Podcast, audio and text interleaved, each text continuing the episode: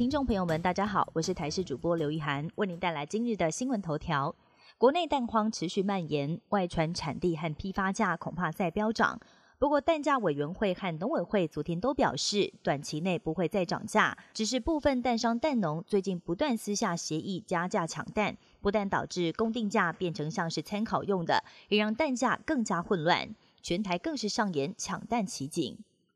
航空公司抢客又寄出超杀优惠，亚洲航空十二号深夜突然抛出震撼价，十三号零点开卖一元机票非速物，但实际上网看，加上税、燃料费等最低的单程金额是九百零二元。虽然还是很便宜，但是有民众发现订票时看到航班获得政府核准方可飞行，这到底什么意思呢？有专家解释，可能是航班许可还在跑流程。航空公司就先卖票，因此要提醒旅客下定前可要考量到航班异动风险。对此，航空公司强调，目前航班一切正常。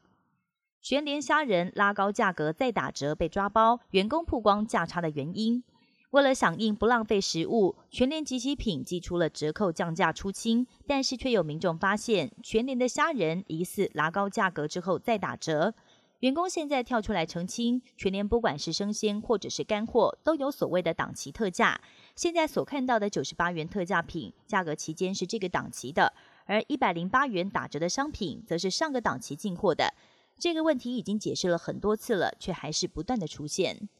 走出疫情阴霾，第九十五届奥斯卡金像奖颁奖典礼恢复往年盛况。今年是亚裔发光的一年，由台裔关家勇与舒奈特编导的科幻电影《妈的多重宇宙》抱走了最佳导演、最佳男女配角、最佳原创剧本以及最佳剪辑等多项大奖。德国史诗战争片《西线无战事》则是拿下最佳国际影片等多项大奖。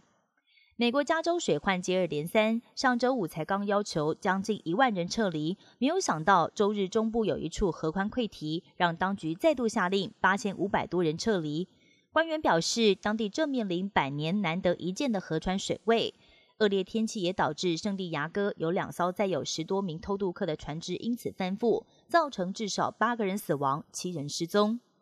日本从十三号开始全面解除口罩令，要不要佩戴全由个人来判断。但是为了保护银发族等高风险族群，前往医疗院所或者是搭乘人员密集的交通工具时，还是鼓励民众戴上口罩。而口罩令松绑的第一天，可以看到各大车站大多数的旅客还是把口罩戴好戴满。以上新闻由台视新闻编辑播报。感谢您的收听，更多新闻内容请锁定台视各节新闻以及台视新闻 YouTube 频道。